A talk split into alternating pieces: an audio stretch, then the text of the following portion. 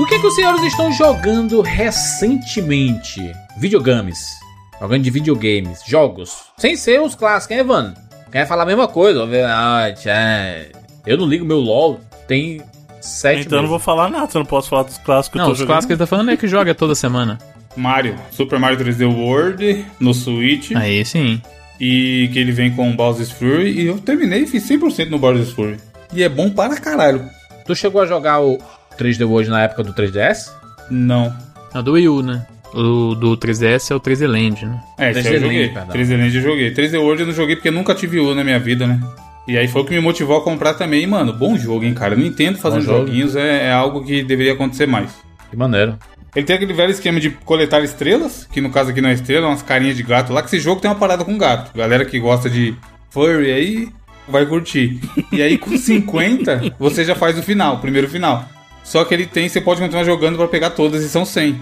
E aí eu tava de bobeira aqui no domingo, etc, fase vermelha, falei, pô, vou jogar mais Mario, né, que é gostoso, e mano, é muito legal. Esqueminha de mundo aberto, várias coisas de... Acho que a gente já até comentou isso num bônus ou em outro cast, mas tem tanta coisa de qualidade de vida nesse jogo que nem parece que foi feito pela Nintendo, mano.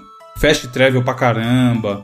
Esqueminha de você pegar X itens de uma área e ficar gravado, você não precisa voltar e pegar de novo o mesmo item, sabe? Parece que eles aprenderam e eu torço pra que o próximo Mario totalmente novo e gigante seja mundo aberto também, igual esse aí.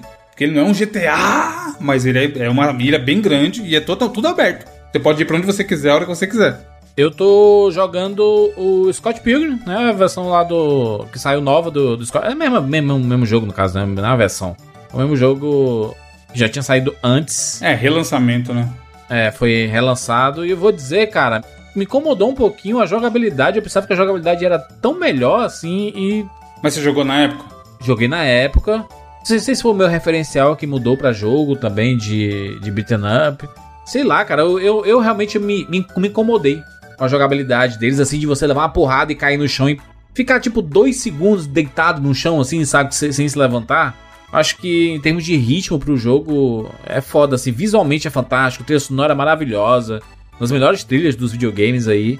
Mas em jogabilidade eu acho que ele envelheceu um pouquinho mal e ele poderia ter sido melhorado assim, saca? Antes de relançar ele. É que eu acho que ele já é um jogo que tem uma cadência diferente de outros jogos de briga de rua, né?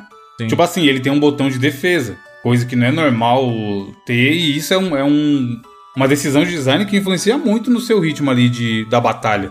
E ele tem, sabe? Então acho que, sei lá, eu achei, como eu já tinha jogado naquela época bem, e eu fui jogar agora também, eu achei ok, não me incomodou não. Porque eu já sabia o que esperar. Mas realmente ele podia ser um pouco mais rápido. Mas talvez não seja essa a proposta.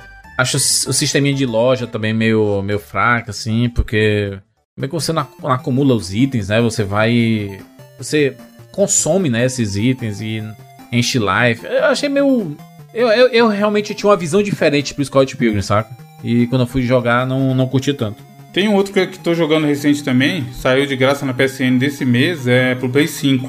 Eu não sei se tá no Play 4 também. Tá, Felipe? Aquele maquete lá? Não, é de É graça. só no exclusivo, né? Cara, é um jogo muito bom. Distribuído pela nossa gloriosa Annapurna. Curtinho. E ele tem total cara de jogo da Annapurna. Historinha, pipipi, musiquinha.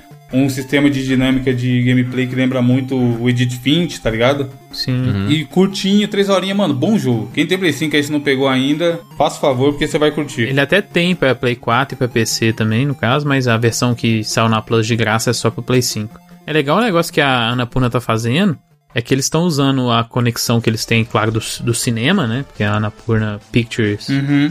veio primeiro e tal. Eles estão conseguindo vários atores para os jogos também. Esse jogo é, tem a Bryce Dallas Howard, né? É, então, ele é. Ele tem muita música boa, música mesmo, cantada e tal. E a dublagem é muito boa, cara. Duas, é uma história de um casal contando a história deles, tá ligado? Conforme você explora e vai avançando naquele mundo. E é muito bom o jeito que eles contam essa história, o áudio que você vai ouvindo conforme você vai habilitando as cenas e tudo mais. É bem bom, esse jogo é da hora. E pena que é curto, podia ser maior. Bom, Fe- Felipe tá jogando o quê, Felipe? Por causa de um de um esqueminha que a gente fez, eu não sei se já vai ter saído ou não. Eu fiquei com vontade de rejogar o God of War de 2018 e acabei, foi o último jogo que eu acabei jogando aí. Saiu um DLC dele? Não, não, ele não teve nenhum não- nenhum DLC não. Nem ele nem o The Last of Us 2, né? Não tiveram Também não, é. expansão da história, né? Acho que eles já quiseram ir direto pro próximo aí. The Last of Us não vai, vai ter multiplayer, não? mano? O que aconteceu com o The Last of Us? Vai ter multiplayer, não? Ah, diz que talvez vá sim, mas tá, tá demorando um pouquinho. Era um projeto que no começo ia ter multiplayer, mas depois eles meio que tiraram pra poder focar no fazer o jogo é, single player, né? Até dá, até dá pra entender que é um jogo bem maior do que, do que era o original, assim, e possivelmente o, esse projeto multiplayer vai virar uma parada separada aí pra ser lançada de forma separada. É, mas, pô, God of War, um jogo fantástico ainda, assim. Maravilhoso. tinha um tempinho que eu não jogava ele desde 2018, eu acho mesmo. Quando ele saiu e. Será que ele vai ser lançado pro PS5, ele? ah, Uma versão nova? ele teve um remasterizada? patchzinho, assim, ele roda melhor, ele roda 60 FPS e tal, mas eu não joguei essa versão, eu não tenho. PlayStation 5 joguei do mesmo jeito, talvez eu devesse ter esperado aí pra ter um Play 5 pra rejogar, mas eu tava na, na vibe aí, então eu acabei pegando e joguei inteiro, assim. Foi muito natural pegar e jogar do começo ao fim. É realmente um dos meus jogos favoritos aí da geração que passou. Bruno, tá jogando o que, Bruno, aí? Persona. Não, é Ué, não possível. falou que não valia as, nojeiras? É, mas é o que eu tô jogando. pra- ou- E Final Fantasy 13. Final O cara Fantasy não 13. terminou Final É. Fantasy VII pra ficar jogando Final Fantasy 13. Você, você, você tá jogando o Persona 5 Royal ou Strikers lá, mano? O Royal. Não, Ah, não, tá. não peguei o Strikers porque tá caro, mano. Musou ainda. Eu amo Persona, mas não dá, mano. É, tá muito caro. Sinto muito, Bruno, mas Persona não tem esse. Esse replay eterno, não, que tu tá. tá... Tem sim. Pelo amor de tem, Deus, mano. Sim, tem. Agora eu entendo o público que fala assim, meu Deus, né? Só fala desses mesmos jogos e tudo. Porque não é possível. Persona passou já, mano. Jesus amado. Não, mas aí você tá. O, o LoL e o Overwatch é jogo eterno. Mas o Persona não é esse tipo de jogo. então, mano. é isso que eu tô falando. Não Lógico adianta você vir é, mano. comparar. Persona dá pra você fazer muito mais coisa ainda. Você tem que maximizar o nível dos confidents. Aí você tem que. Se você quiser viver a história completa, você tem que fazer os relacionamentos com todos os confidents. Então tem muita coisa, cara. Dá pra você tranquilamente umas 10 partidas aí suave. Quando é que eles vão melhorar o gráfico lá de PS2 lá da, da cidade? Mas o foco não é gráfico. Tá preocupado com uma coisa que não é o foco. O foco do jogo é, é estilo. Mas o, o, o Final Fantasy 13, o que é que tu tá jogando? Final Fantasy 13? É. Que tu não tinha jogado Campanha antes? do ou- 13. Não, foi, não lembra. Falei pra vocês lá que quando eu escolhi a música me deu vontade de rejogar o Final Fantasy 13, tal, tal, tal, pra ver se era Sim. ruim mesmo a batalha. Então eu tô rejogando, a batalha é ruim mesmo. Mas eu tô rejogando Parabéns. pra dar uma chance. Só pela música. É. Não, mas é, a história é legal. Ele tem muita coisa que é Final Fantasy de verdade, só que a gente meio que ficou irritado na época, muita gente, por causa do sistema de combate mesmo. Mas ele tem muita coisa Final Fantasy, assim, mesmo, sabe? Então eu, eu tô curtindo rejogar a história, mas não vou mentir que a batalha em alguns momentos incomoda, assim, cara. E é complexo, pra quem não jogou, cara, vai jogar pela primeira vez, tem, os caras não estão nem aí. Eles vão jogando termo na sua cara e dane-se. Tipo, você vai aprender com, com o tempo, cara, jogando, porque tem muita coisa que eles começam a falar e você não faz a menor ideia do que tá acontecendo. Muito bem. Vambora. Eu sou Júlio de Filho. Eu sou o Felipe Mesquita. Eu sou Evandro de Freitas. E eu sou Bruno Carvalho. E esse é o 99 Vidas.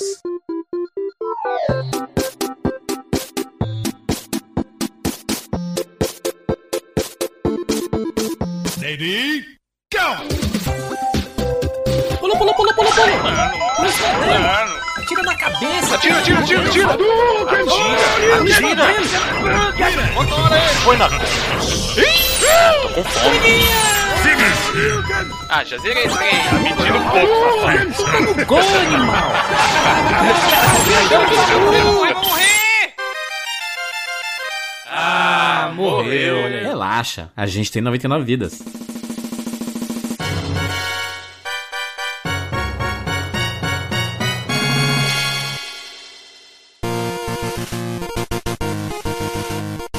Temos aqui um novo parceiro no 99 Vidas, que é o Storytel. Exatamente. Você que é ouvinte do nosso podcast, com certeza vai gostar de ouvir audiobooks também, né? Pois é, Juras, eu mesmo nunca tinha ouvido nenhum audiobook na minha vida. Ó. E eu fiquei surpreso o quão parecido mesmo ele é com o podcast, sabe? É, foi bizarro, até porque eu botei pra ouvir lá um audiobook e tinha passado, sei lá, umas duas, três horas quando eu tinha percebido, porque ele não é só que ele tá, sei lá, te contando a história, é meio que atuado, né? Al- Alguns livros, né? Depende do tipo de livro que você tá ouvindo, mas tem uma performance ali de quem tá transcrevendo pro áudio aquela história que geralmente tá em texto, né? Então realmente foi uma parada que eu fiquei surpreso de acostumar tão fácil, de ter pulado pros audiobooks, assim. É, o que é legal, Felipe, é que são atores ou até dubladores que contam as histórias.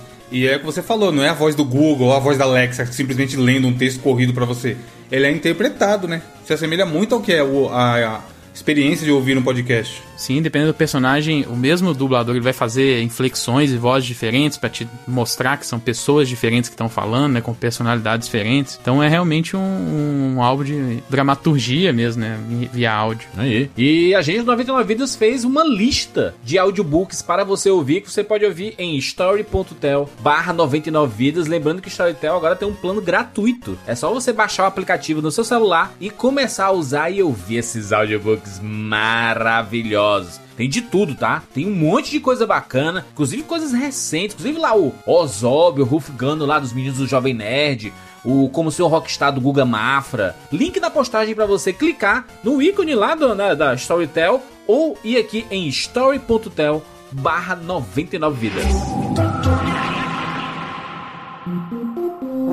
Mais uma vez falando sobre o PicPay aqui no 99 Vidas e falar do PicPay Card mais uma vez, que é um cartão de débito e crédito, Evandro. Pois é, Juros, uma coisa que a gente não falou antes é que tendo o cadastro aprovado, automaticamente já cria um cartão na carteira do PicPay antes mesmo do seu cartão físico chegar em casa.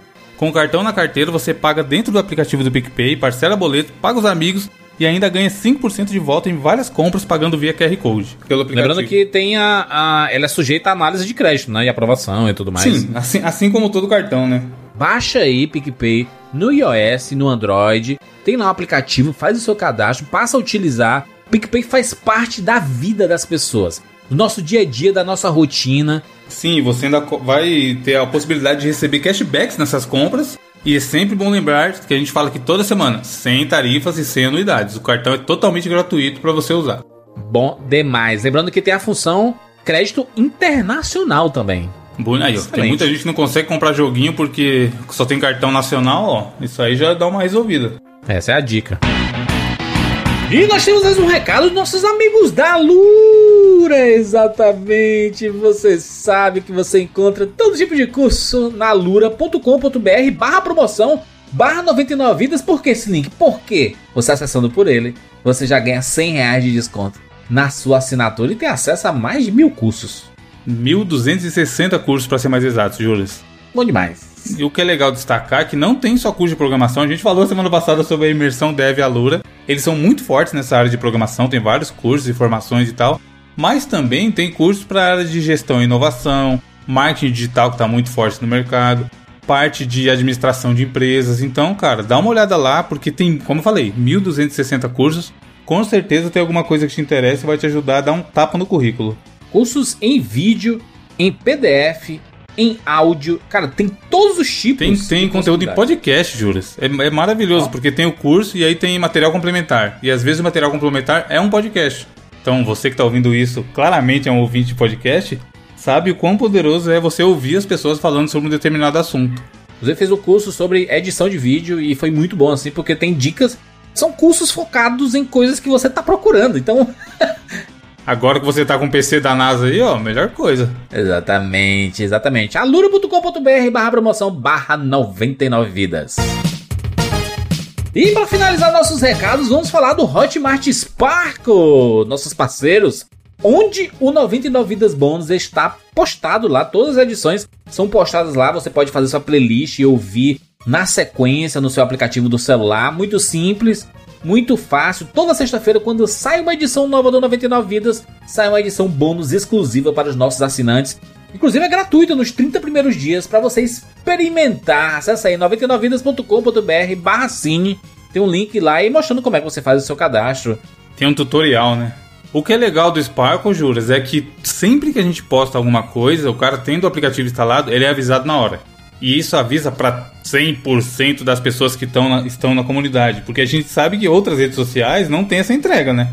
E lá não, a gente postou, o cara vai ser avisado. Ele não vai perder nada do que a gente postou dentro da plataforma. Exatamente. E normalmente a gente posta toda sexta-feira um podcast. Então você vai ser notificado no seu aplicativo de podcast normal aí, né? Que você assina o 99. E no Sparkle você vai ser notificado com o nosso bônus da semana, que são assuntos diversos. Alguns assuntos a gente fala às vezes sobre cinema, às vezes sobre série, às vezes sobre videogames, alguns assuntos que não são abordados dentro do 99 Vidas. A gente traz pro bônus, a gente responde perguntas. Cara, é bem legal. O 99 Vidas bônus é bem legal, é mais curtinho, mas é qualidade 99 vidas. Padrão de qualidade tá lá no alto, né? Total. Edição igual, conteúdo igual. Tem vários conteúdos que a gente fala só no bônus, como a gente já deu de exemplo aqui, sei lá, o filme do Sonic, a gente falou no bônus. Primeiras impressões do Final Fantasy VII também foi um bônus. E também muito dos bônus a gente faz respondendo perguntas da galera. Sim. O que ajuda a ter essa proximidade e o pessoal participar também, né? Exatamente. Já tem umas figurinhas carimbadas e tudo isso, cara. Venha fazer parte da família 99 vidas e de quebra você pode, sei lá, ganhar um PlayStation 5, talvez? Ó, oh, isso aí é só um detalhe. não, é, não é por isso que você deve vir. Mentira, talvez pode ser. Mas como o Juras falou, lembrando, primeiro mês grátis. Você estando no grupo, a gente atingindo mil assinantes, a gente vai sortear entre todos os assinantes um PS5. E tá quase batendo esse número. Se você tem um amigo que gosta de games, eu conheço 99 vidas e que não assinou ainda, manda para ele também, porque batendo o número, a gente vai sortear. Bom demais. 99vidas.com.br barra assine.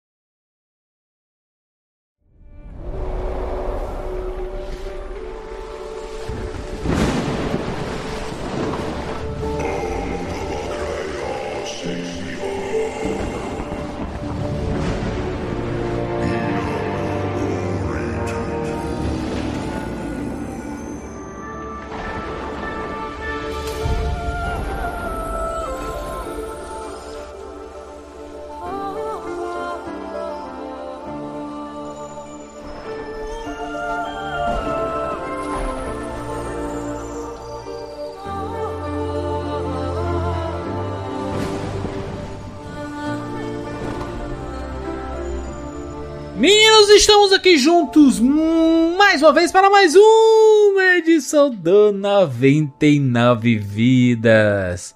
E dessa vez vamos falar sobre dois jogos dessa duologia ou será que pode virar trilogia no futuro aí? Será que dá para virar trilogia no futuro ou não? Acho que dá. Dá, dá. Acho que não no futuro imediato, mas É, tem que levar um tempinho. depois bem provável. Tudo bem? Bruno Carvalho, vamos falar sobre quais jogos? Falaremos, Sr. Jurandir Filho, sobre Ori and the Blind Forest e Ori and the Will of the Wisps. Começando pelo primeiro, né? Ori 1. Ori, ori. Ori 1.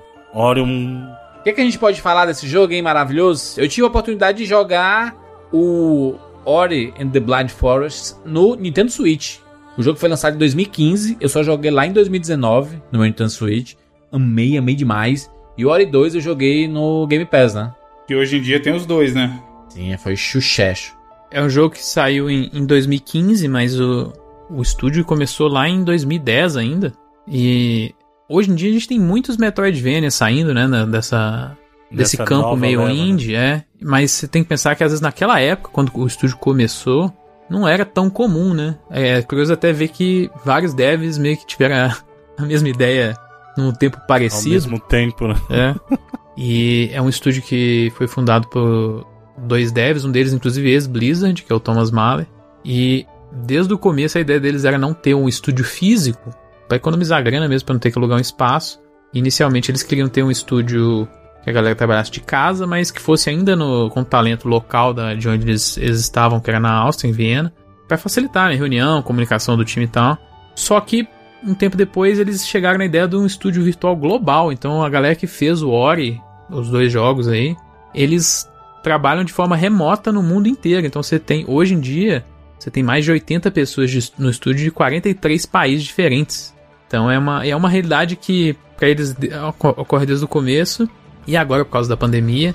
Vários estúdios no mundo inteiro estão fazendo isso, começando a trabalhar total de forma remota, aceitando pessoas de outros lugares do mundo sem ter que correr pelos trâmites aí de imigração e coisa do tipo. E o foco deles na época era, pô, se a gente puder fazer isso, a gente pode ir atrás do melhor talento disponível sem ter tantas barreiras burocráticas para trazer esse povo para trabalhar com a gente e tal. E é, é, engraçado até que boa parte do time original lá do Ori, que era mais ou menos 20 pessoas do, do primeiro jogo, só se conheceram lá em 2014, na E3, quando eles fizeram parte da conferência da Microsoft. Então é, é um modelo de desenvolvimento que eles começaram desde o do início né, do estúdio, desde o do começo do Ori, e que hoje em dia tá virando aí uma tendência meio que forçado por causa da pandemia mesmo. O primeiro Ori é um jogo que se você você coloca lá, não, vamos jogar aqui, né? De cara, você fica meio que boca aberto com o É que você muito tá bonito, né, presenciando ali. É, artisticamente falando, ele é impressionante, cara. Ele, ele lembra muito um livro de histórias. É como se tivesse uma história de livro desenrolando na tua frente, né? Assim, os visuais são muito bem escolhidos, né? Parada meio de fábula, né? Exi- Existe um, um conto assim, né? Sim, é. É uma parada até meio. Não vou falar genérica, mas é sobre o espírito da floresta, né? Árvore vital. É um Ciclo, né? de- Ciclo É da uma vida, história né? que parece que você já viu antes, né? É, é um trope que Isso, existe é. aí, mas. A temática em si não é a mais original de todas, né? Mas aí eu acho que a beleza do Ori é justamente ele tá te contando uma história que talvez você já tenha escutado antes, mas a execução é muito emotiva, né? Assim, o jeito que eles te entregam é, é tudo muito bonito, é tudo tratado com muito respeito, sabe? Assim, é. Respeito que eu digo artisticamente Uhum. falando. A gente, a gente vai meter spoiler aí a, a rodo e tal? Não, tá liberado o spoiler, né, gente? não, é, até Deus. porque vai falar dos dois de uma vez, não tem nem como. É. Ah. É foda que o começo do primeiro jogo, ele já tem tipo duas mortes, assim, meio que quase de cara.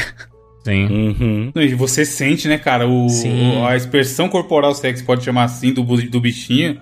Você fica triste junto com ele, tá ligado? A animação do jeito que ele anda é, é muito desoladora, vamos chamar assim. É. Porque o Ori, ele é um espírito guardião, faz parte da, da árvore espiritual lá da, da floresta. E um dia ele, acho que não é, tipo, é tipo rolando tipo uma ventania, ele se, se desprende lá e ele é acolhido por, um, por uma outra criatura que é a Naru, né? E aí no começo você vê eles, é, ela criando ele, eles tendo aquela relação super legal, assim. E aí só que acontece um, um evento é, no mundo que, que faz com que o mundo comece a perecer mesmo. E a, e a Naru morre meio que até de fome, né? Meio de abandonado mesmo, Sim. pelo, sem recursos. E o Ori tem que sair da, daquele lugar que virou a casa dele, onde ele tinha sido criado por essa criatura que tinha acolhido ele. E o próprio Ori chega a morrer no começo do jogo, né? E aí ele é, é renascido, né? Ele renasce que ele é um espírito, né, da floresta, então. Exato. curioso é que diferente de outros jogos que muitos jogos apresentam esse tipo de de início assim, olha, tem alguém aqui que tá envenenado, tem alguém que tá morrendo, você precisa resgatar essa pessoa. Não, ali já era, sabe? Não é assim, a missão do Ori não é resgatar mais a Naru. Tipo, ele tem que se virar agora. Tá sozinho no mundo, né, Bruno? Tá sozinho no mundo, exatamente. É uma história de que imagina uma criança pequena perder os pais sem ter alguém pra cuidar, Rei sabe? Leão, né? Rei Leão. Rei Leão totalmente aí, a gente vê. Aliás, são inspirações, não, né? Não, tudo Rei Leão não, não, não começa. mas não tem um Rei Leão Porque branco o Simba lá que tinha é gente Leão? cuidar dele. É, o, o Kimba. White Lion. Kimba. É o Kimba, The White Lion. É japonês, né? Do Osamu Tezuka. Mas, é, Bruno, essa, essa história é bem popular no universo da Disney, né? Essa história de do jovem que perde os pais Fica e ele tem que órfão, aprender. né? Bam- Bambi é assim, né? Se você pensar, né? Uhum. Só que aqui a temática ela é um pouco mais pesada porque a Naru ela morre de fome, né? E, e próprio Ori ele sai assim, ele a Naru en- entrega uma, uma comidinha que ela conseguiu pegar de- depois de um esforço absurdo. E aí ele, pô, vou, vou tentar buscar. E ele acha um lugar com várias frutinhas. E quando ele volta com as várias frutinhas, a Naru já está morta, né? A, a Naru é tipo um ursão grandão assim, né? Um, tipo Totoro, É, Grandão, tipo, é assim. bem parecido com o Totoro. né? E aí a aventura do, do Ori começa a partir daí, né? E é curioso que essa história é contada por uma voz que vem lá de fundo, que a gente não entende qual idioma que ele tá sendo falado, né? É o idioma da, da natureza, né? Assim, É. sendo Porque a contado. voz é a, a árvore, né? A Spirit Tree. Sim. Ela vai meio que narrando a história, né? E. E o objetivo é recuperar os elementos que dão vida a, a essa árvore, né? Que é São Sim. as águas, o tempo, o vento e. É bem o fogo, né? Mas é. É algo análogo ao fogo, assim, talvez o calor, sei lá. Acho muito legal porque o, o jeito que eles narram essa história é uma história meio que universal, né? Inclusive é um dos sucessos do Avatar, o filme lá do, James Cameron, que ele cai em cima dessa ideia, né? Do, dessa árvore central e que é a partir dela que emana a energia da natureza, essa luz, né? Que emana da, dessa árvore, essa força. Quando você vai tentar destruir, você pode destruir todo, to- toda a cadeia natural. E aqui o fato de você jogar com esse personagem, que é um personagem com visual muito legal. Ele parece um ETzinho, né? Ele tem um. Ele é o quê? Um gato? É um- é uma mistura de ele coelho, é nada, né? né? Gato com coelho. Ele é um espírito mesmo. Não é um. Sim, mas se a gente fosse jogar pro nosso mundo. É, eu não sei se ele. Ele é, meio Ele é um macaquinho misturado é, com gato, um- com um coelho. macaquinho assim, com sabe? gato, é. Acho que é isso aí mais parecido. É, é uma amálgama de vários animaizinhos, né? Tipo assim, Sim. tem perninha e orelha de, de coelho, assim, mais arqueada, mas o rabo é de gato, né? Mas o que é legal no design dele é que é isso. Ele é. Ele não tá preparado pra jornada que vai começar, sabe? Não é. Não tá. Tem jogos que você pega o personagem principal, você sabe que ele, beleza, é um guerreiro. Ele vai pra cima, ele vai lutar contra a galera e tal. E o Ori não, você fala, cara, vamos aí porque, porque tem que ir, mas a vontade de não ir, sabe? De entrar dentro da caverna e ficar esperando alguém vir resgatá-lo, sei lá. É, inclusive isso é refletido no próprio gameplay, né? Que um- uma das reclamações que o pessoal tem também do primeiro jogo, e eu acho um pouquinho que é, é um ponto assim não tão bem elaborado, é o combate É no, bem primeiro ruim no jogo, primeiro né? jogo. Assim, é. Que você usa a sign, né? Que é tipo uma. É um. É tipo uma navio É uma dele. fadinha, é uma né? fadinha. Não é bem uma navio, uma fadinha, é mais um, uma luzinha mesmo. É uma luzinha que te acompanha, né? Assim. Isso, que Isso. ela meio que é pra ser meio sua protetora e tal. E o combate é feito por ela, né? Você aperta o X lá no controle do Xbox e ela ela faz os ataques, né? Só que aí vira uma parada meio button mash, né? Não tem muito controle do de exatamente o que tá rolando com esse ataque. Depois até tem um, uma forma de ataque que eu acho que é- no primeiro jogo já é bem melhor, que é você usar aquele dash que você passa por dentro dos inimigos, né? E aí acho que É, você, você, você vai pegando os upgrades, né? O bom, o bom do jogo é que ele é um Metroidvania clássico, né? Que é. Você vai pegando todos os itens e fazendo upgrades e você consegue fazer determinadas coisas. Você passa logo no começo em algumas situações que você sabe assim. Não tenho habilidade pra isso daqui agora. Mas eu acho que lá na frente eu vou ter. O primeiro jogo eu acho que ele até tem um, um pouco maior de foco no, na- no elemento de plataforma mesmo, sabe? Exploração, né? De ir abrindo o mapa e ver esse, esse momento que o Juras falou de chegar e saber que não vai conseguir passar e passar depois. O primeiro ele tem bastante disso. O tipo do mapa do primeiro já é Metroidvania clássico, né? Não, mas é justamente isso que o Felipe tá falando, que é o foco talvez não esteja tanto na exploração em si, mas mais nas, nos segmentos de plataforma, né? De você conseguir chegar, né, nos lugares, né? Assim. Isso, que é aquela parada do time mesmo, usar as habilidades certas na hora certa. É o até o que é o meio que o Twitch platform que a galera chama, né? Que é, por exemplo, o, o Super Meat Boy é um pouco disso, que é aquele plataforma super rápida, né? Super baseado nos seus reflexos e tal. Inclusive, eu, acredito até, até que no final, Felipe, do, do jogo, tem bastante disso, né? Tem bastante de você ser rápido pra conseguir fazer as coisas e conseguir passar, né? É, ele tem as sessões de, de fuga, né? Que são bem difíceis e é, tem até. Foi, era uma das reclamações na época porque era muito difícil, não tinha muito checkpoint durante elas, né? Mas que é, acho que é um, é um bom exemplo, sim, de, de, do foco que ele tem nessa. de ser mais um pouco plataforma do que o Metroidvania. Apesar de, sim, obviamente ele é também um Metroidvania, mas eu acho que o foco é até maior no gameplay, né? No momento a momento de plataforma, o jeito com que os, os, os ambientes são. tem um design bem pensado nisso, as habilidades são bem pensadas, você tem uma movimentação muito fluida, muito rápida. E eu acho que até uma das partes melhores do jogo, assim. A qualidade da animação do personagem é muito boa pra te dar essa fluidez no gameplay, né? Ele se move de forma muito rápida, ele, ele usa as- essas habilidades, são voltadas para se movimentar de forma rápida. E acho que é um dos melhores exemplos de jogos de pensar em, em design de plataforma, de gameplay de, de plataforma dos últimos anos. O Ori é um dos melhores exemplos, assim. Com certeza, com certeza ele é um. Eu diria até que a gente pode colocar o Ori 1 e o Ori 2 como jovens clássicos, assim, do, do gênero.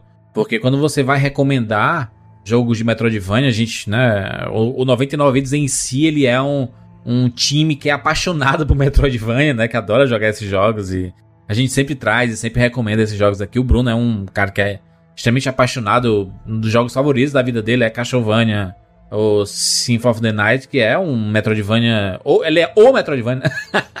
Ele que cunhou o termo. Será que ainda é? Surgiu nele. Na minha opinião, sem dúvida.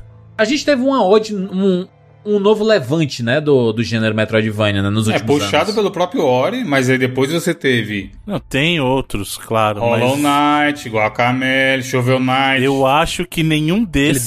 Dust. Daqui a 10 anos a gente vai estar falando ainda do Symphony of the Night e não vai estar falando desses. Você acha? Prova disso é que a gente tá aqui. Quantos anos? 23. 23? É, 23, 20, quase 24 anos depois. E ainda muito do que a gente vê vem do Symphony of the Night, cara. Mas eu não vejo ele sendo muito falar, tipo assim, ah, vamos falar aqui sobre Metroidvania, tá todo mundo falando sobre o Castlevania. A gente, a gente fala porque é um podcast de nostalgia, é a nossa missão falar esse negócio. não, também, mas né? eu tô falando dos devs. Se você vai ver das influências dos devs, eles É, falam. O referência. Super É, Metroid referência. e o Symphony of the Night são as referências. Sim, mas não vai ter a geração que jogou Hollow Knight, a, a influência dele vai ser Hollow Knight? Daqui 10 não anos? sei. Não sei. Eu não, Não sei, sei. porque o mapa do A Hollow gente vai Knight ter é bem que ruim. esperar pra ver. Na A gente vai verdade. ter que esperar pra ver. O mapa não é ruim, o mapa é um elemento do gameplay. É escolha. Eu acho que jogos Guacamele, o Hollow Knight, próprio Shadow Complex, que na época é um, é um dos primeiros até dessa volta, Pode crer, né? o Shadow lá de Complex 2008. também. Então, mas quem hoje usa o Shadow Complex como referência? Acho que os devs que, que fizeram Metroidvanias depois disso, que viram que era viável, com certeza, pelo menos na questão de mercado, acho que ele foi importantíssimo, sabe? É porque é foda comparar os, os dois jogos que deram nome ao gênero mesmo. Super Metroid e o Symphony of the Night. Não, mas eu digo até mecanicamente falando, porque você consegue traçar as mecânicas de Eu entendi o que você falou. Eu não tô dizendo, presta atenção, em momento algum eu disse que o Shadow Complex não tem importância pra cena, ou que não é importante comercialmente falando. Ele tem importância dele.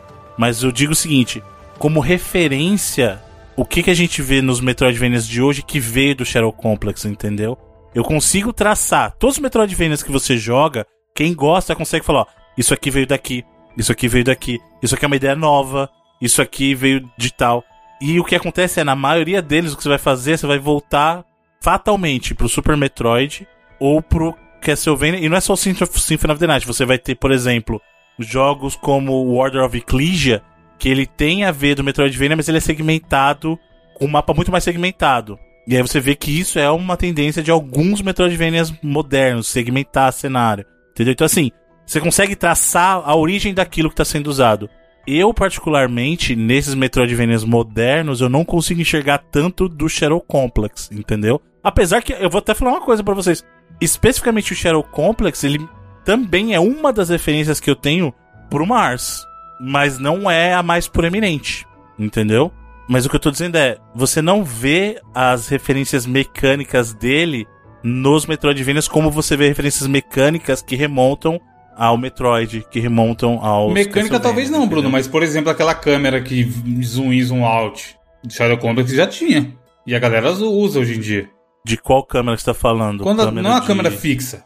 Quando às vezes abre o cenário, mostra um pouco mais, às vezes dá um closezinho no personagem. Mas isso você tinha cenas em outros Metroidvanias que já faziam isso também. Só que talvez você não lembre, porque eles eram em 2D. Mas acontece isso em Metroidvania 2D mesmo, nos, nos próprios Castlevanias da linha do Nintendo DS, por exemplo, você via que tinha cenas que eles davam.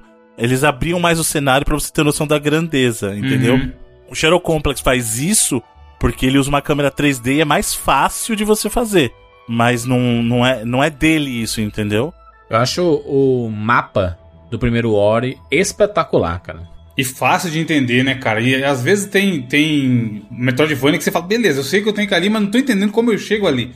E no Ori eu não senti isso em nenhum momento, mano. Isso é muito gostoso de. É porque o mapa é muito Explorar. bonito também. Sim. Acho que é um pouco disso do foco não ser tanto em criar aqueles labirintos impossíveis assim e focar muito no, nas plataformas mesmo. Ele é mais vibe celeste do que. eu, eu sei que tem muito combate aqui, né? Obviamente, acho que o mas... Celeste é puro plataforma mesmo, né? Sim. Ele- É, eu não ele acho não que tem ele nenhum chega mapa, a né? ser Ele- Celeste, é. É um jogo de tela, então é... Só que tem alguns momentos aqui no Ori que ele lembra mais essa vibe plataforma do Sim. que propriamente o Metroidvania. A gente sabe aqui que, como a gente tá falando aqui, é um, é um, é um excelente jogo de plataforma. Você consegue encaixar até nos dois gêneros, inclusive. Jogo de plataforma e, e- e Metroidvania. A sequência é até mais. Puxa mais pro Metroidvania do que o primeiro até. Sim. Tem muito Metroidvania e bastante combate, né, também, né? É, tem side o combate é muito um- melhor, Um jogo inclusive. bem mais. Sabe por quê? Se você parar pra pensar, todos os jogos de Metroidvania, eles vão ter um outro subgênero. Por exemplo, o próprio Guacamele. Você vê que É. ele tem um foco maior Sim. em combate, mas ainda assim, ele tem aqueles segmentos lá de plataforma que são dificílimos, difícil, Exato. mas não é o foco do jogo. E é engraçado que nesse segmento de plataforma difícil você tem que usar ataques, né? Pra poder conseguir. Exato, essas Sim, habilidades dois- são dois seus tem- ataques, dois né? perto do final ali tem parte É muito difícil, difícil, né? Me parece que é a nova geração de Metroidvania ser dessa forma, assim. Eles são uma, uma, uma mistura dos dois gêneros. Ser bastante plataforma e bastante Metroidvania, assim. Eu acho que até é bem, bem escolhido durante todo o processo. O primeiro, eu acho que se a gente comparar com outros jogos do gênero, a parada do Ori, cara, é porque ele tem um visual absolutamente fantástico. O game, game design dele eu acho brilhante, assim. E é um jogo muito bonito de se jogar, de, se- de ver, né? De você assistir o primeiro Ori, ele. Os olhos chega brilha, saca? Do- da, da qualidade da criação desse universo, da natureza, da riqueza dessa natureza. E também uma trilha sonora que é ah, uma das melhores da história dos videogames, né? Ori é, é surreal esse casamento de visual, de trilha sonora e de jogabilidade. A história é muito bonita, é muito fácil de se identificar. Você consegue entender as motivações do personagem em poucos minutos, assim, em pou- poucos Sim. minutinhos. Vocês assim, entendi. Entendi o que tem que ser feito aqui. Vamos nessa. Saca? Você sabe que tem uma missão a, a cumprir, que você precisa correr, né? Porque as coisas estão piorando. No, no caso do primeiro Ori, as coisas estão morrendo, né? E, e você tem que juntar tudo ali, né? Completar todas as árvores lá e em todos os ambientes. E, e ele oferece elementos de diversos. E o que eu falei ali de, de você, logo no começo, você andar em determinados lugares, você sabe assim: hum, vou voltar uma hora aqui. Porque realmente você vai ter que voltar pra pegar alguns itens que estavam lá no começo do jogo, mas você não tem a habilidade pra pegar, né? É o clássico do Metroidvania, isso, né?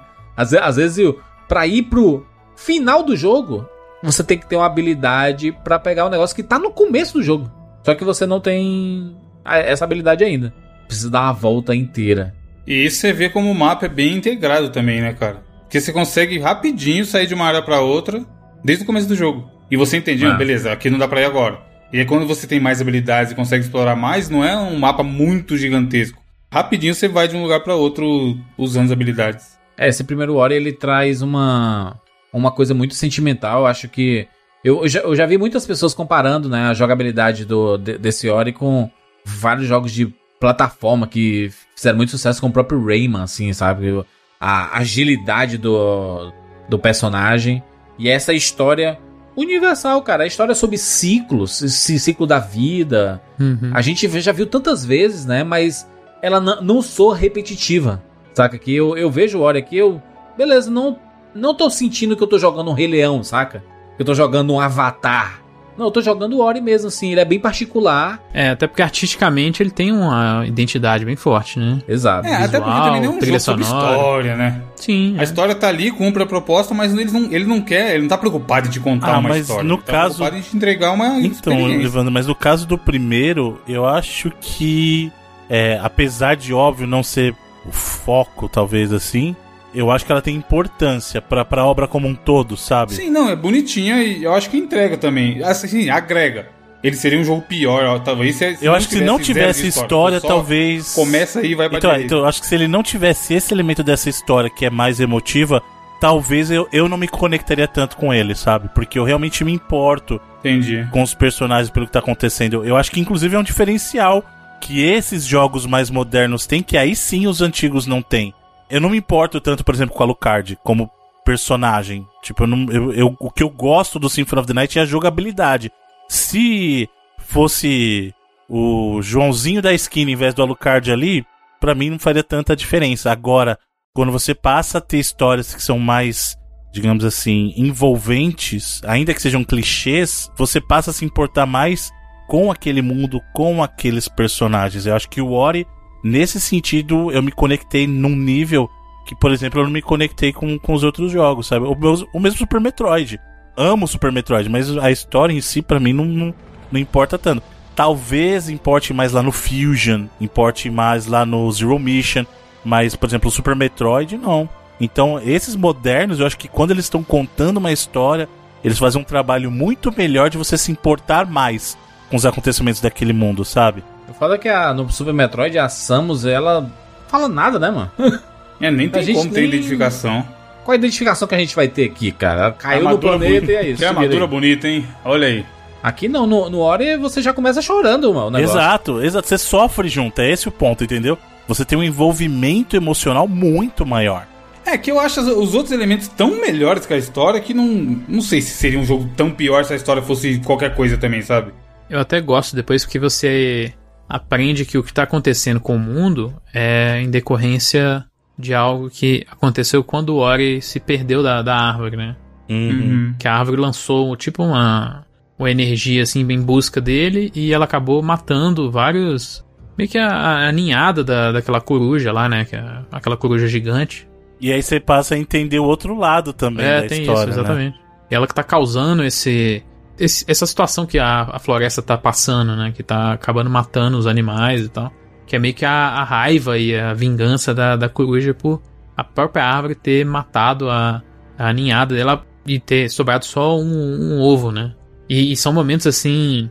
Que é algo que às vezes não é tão comum também em, jogos de plataforma e de Metroidvania em 2D, que são os set pieces, né? Que são aquelas cenas super orquestradas, tanto com cutscenes, assim, que é, essa coruja ela é gigantesca em relação ao resto do cenário, e até nas cenas de, de gameplay mesmo, né? Essas cenas que a gente tá falando de fuga, são momentos onde tá tudo se desmoronando e saco, o gameplay né, fica maluco e, eu- o cenário, todo fica mais bonito do e que já é, né, Felipe? Que é muita parada de iluminação e coisa acontecendo e coisa caindo. É muito, é muito bonito mesmo. E essa história. Eu, assim, é, é um, é um jogo que deixa muitos ensinamentos, né? Eu acho que o 2 fala bastante sobre isso. O fato da gente não aceitar o diferente, né? E acho que nesse primeiro Ori é, é mais um jogo de descobertas sobre que o mundo é muito além daquilo que a gente tá vendo ao nosso redor, saca? O, o, o primeiro Ori é, é, é muito. É muito poético, porque você tá passando por uma. Talvez as fases do luto ali, né? Você.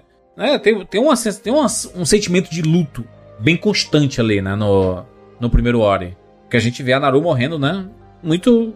Falando pesado, né? Morrer de fome, assim, cara, que é muito É, pesado a gente ver.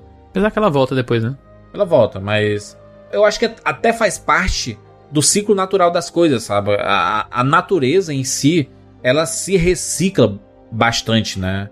Existe um, re- um real. Esse, né? O clichê do ciclo da vida realmente Não, então, mas acontece. só uma coisa que é importante. É, a volta da Naru não é, digamos assim, relacionada com a missão em si do Ori, né? É importante mencionar isso, né? Tipo, no- o Ori não sai naquela jornada pra, Pra resgatar.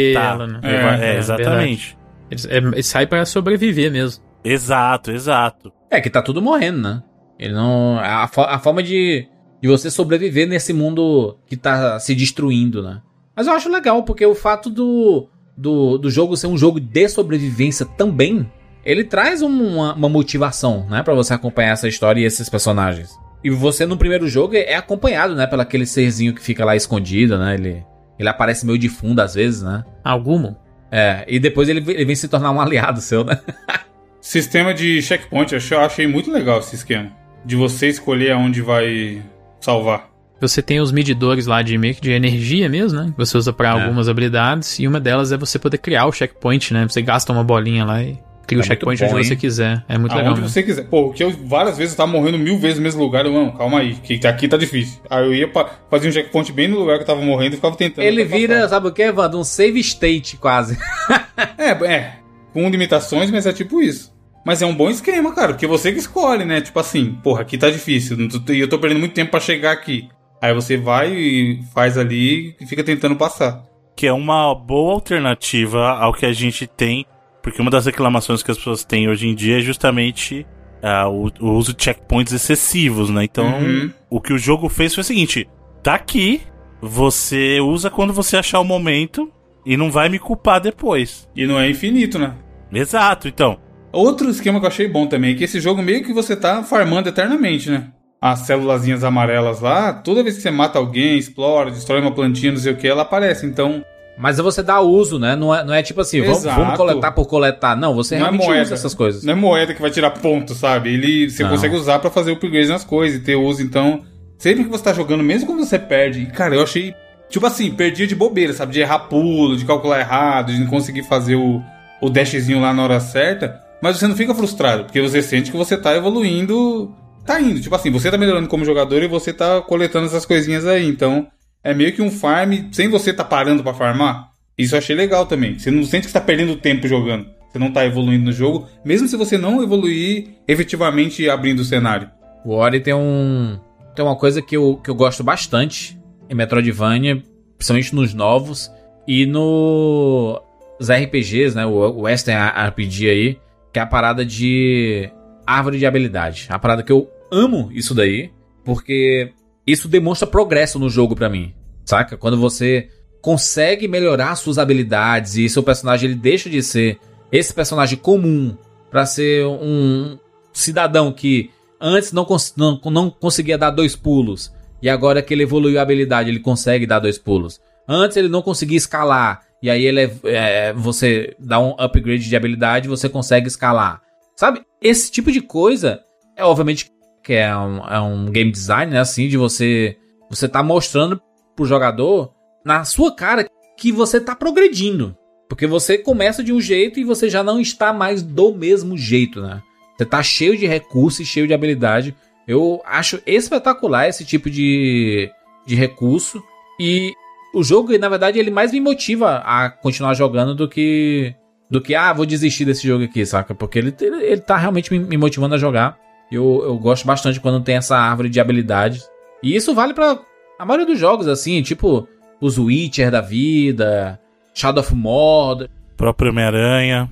é, Homem-Aranha, todos eles, todos eles, todos eles que tem árvore de habilidade, pra mim, ele me, me demonstra progresso. Eu gosto bastante. Mas aqui, ó, e quando tem árvore de habilidade nos jogos, vocês costumam fazer como? É, Evolui uma parada só até o máximo e depois a outra, depois a outra, ou vocês vão deixando o boneco sempre equilibrado? Eu vou pela que eu acho mais útil. É, tem coisa que eu nem mexo. Eu vou sempre, eu falo assim, hum, por exemplo, no Control, Control tem. Aí eu, hum, quero voar pra caralho. Aí eu vou tudo nas habilidades de voo, aí depois eu vou, na, sei lá, na de combate melee. Sempre eu pego um pra evoluir primeiro, sabe? Eu também tenho isso. Eu tava, a gente falou na abertura que eu tava jogando lá o God of War. E ele tem um- uns ataques especiais que aí você Outro pode que tem árvore de habilidade, né? É, todo jogo tem hoje em dia, né? É Sim, inevitável. É muito legal isso. Inclusive tem umas bem ruins, genéricas, assim, né? Que é sempre Sim. uma combate, mobilidade, stealth. É sempre. Não, sabe umas que eu fico, que eu acho cretino, Felipe? É essas que aumenta a porcentagem. Nossa, ah, e aumentou não, você não consegue 2%, sentir nada, não sei né? o quê. É, se foda, caralho. Eu quero visual, eu quero alguma coisa ali acho. É dar três pulos, porra. É? É aí, exatamente. Pulo triplo. Eu quero fazer coisa que é impossível. Eu não quero ganhar 5% a mais de dano contra fogo. Sei lá, tá nem aí pra essas paradas. É, não tô tomando. Se foda, me manda mais É. dano. Essa de porcentagem, eu nem, quando vem, eu nem quero habilitar, se lasca. Mas aí, por exemplo, tinha lá no God of War umas que você pode fazer o upgrade de alguns ataques. E aí eu tava jogando o, o New Game Plus no final do jogo. E eu tava usei praticamente os, os 4, 5 mesmos ataques assim, o jogo inteiro. Às vezes trocavam outro, mas era no máximo isso.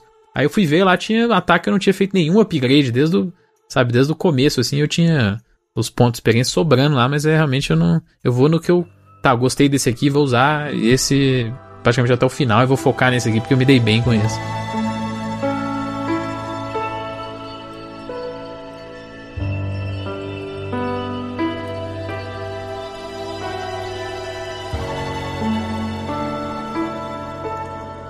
É bacana, assim, o, o uso do mapa do Ori aqui, porque você vai desbloqueando algumas habilidades que lá na frente, né, perto do final e tudo, você já consegue ver onde é que tá todos os itens, né? Você consegue habilitar a parada de achar no mapa os itens que você precisa, né, Pra aumentar life, pra aumentar teu poder especificamente, pra aumentar pra aumentar suas habilidades mesmo, né?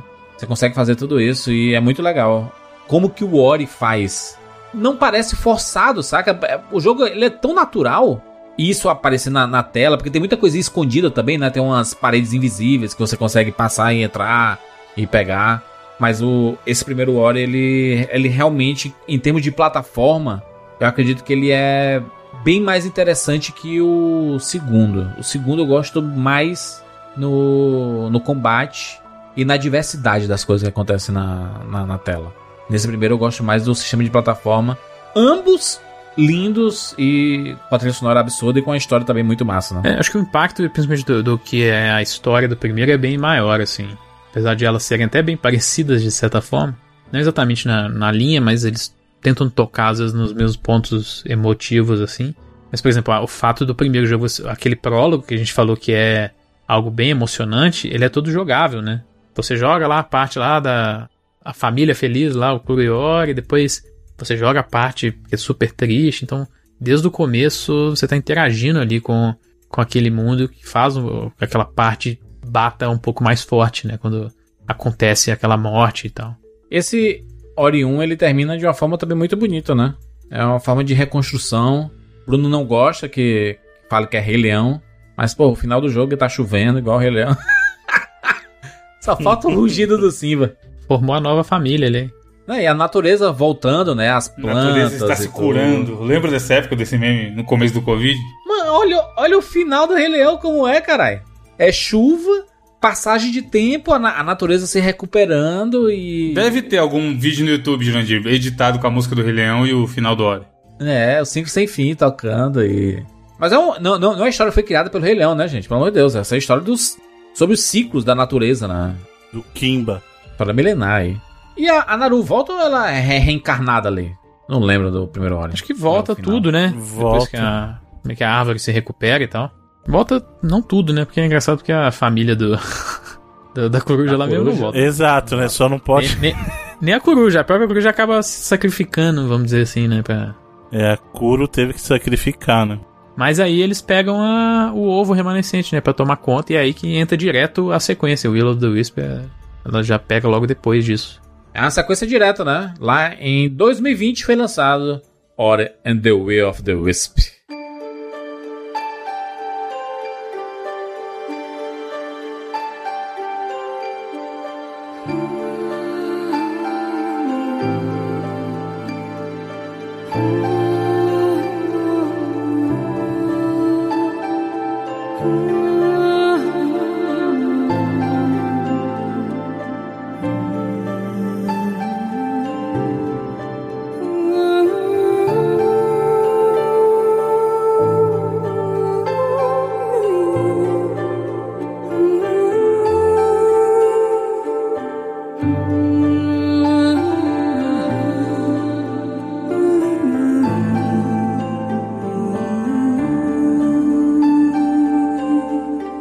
Gostaram mais dele? Tão bonito quanto. Combate eu achei melhor. O combate melhorou bastante. O combate mas- vai de realmente ruim no primeiro, eu acho ruim mesmo, É. pra um dos melhores, assim, de Metroidvania 2D pra mim na sequência. Eu amo, assim. eu acho Ele te que dá eles muita variedade, né? bem o feedback Sim. da comunidade, porque Muito forte. Porque você tem várias armas e é legal que você pode escolher até qual botão que você quer usar para as armas, né? Que acho que ainda dá um pouquinho mais de liberdade pra estilo, né? O jogador definir o estilo que ele gosta. Tem lá uma que é meio que uma espada mesmo, mais tradicional. Tem um arco e flecha. Tem uma marreta, que acho que é o que eu mais gosto, assim. Tem até outros estilos, tem tipo uns, uns shuriken, tem uns negócios até meio malucos, assim. Mas tem muita opção de como você usar o combate nesse jogo. E é um combate muito gostoso de, de jogar. Mas é o que você espera de uma continuação, né? Você espera que tudo seja melhor. Porque visualmente é melhor. Às vezes basta ser sonora igual. é melhor. É, pra muita gente resolveria. Apesar que, eu, assim, combate ele realmente é bem melhor, bem melhor. Mas o impacto, eu acho que pra mim o primeiro foi muito maior, sabe? É, até porque é, é, eu já falei esse exemplo, mas é- vale repetir. É o mesmo caso que eu tenho com o Donkey Kong Country. Vocês gostam tanto, tanto do 2 assim, mas pra mim o 1 ainda é melhor porque assim, quando eu joguei o 2, eu já tive. O primeiro veio aquele impacto. Quando eu joguei o 2, eu já entendi, tá, eu já tava esperando certas coisas. E eu acho que o Ori é muito nessa veia, assim. O primeiro foi um impacto muito grande. O segundo, eu já, já tinha uma expectativa. Então, apesar de ele ser melhor em alguns aspectos, eu ainda acho que o impacto do primeiro funcionou melhor comigo, sabe? Então eu ainda tenho uma certa quedinha pro primeiro. É, eu acho o segundo melhor quase tudo, assim. Até se você for ver visualmente, o primeiro já é um jogo lindo, mas a sequência consegue ser tão mais Consegue, detalhada, é. os ambientes, eles são todos interativos, assim, porque no primeiro jogo você tem o plano que você anda, né? E ele é um jogo 2D mesmo, né?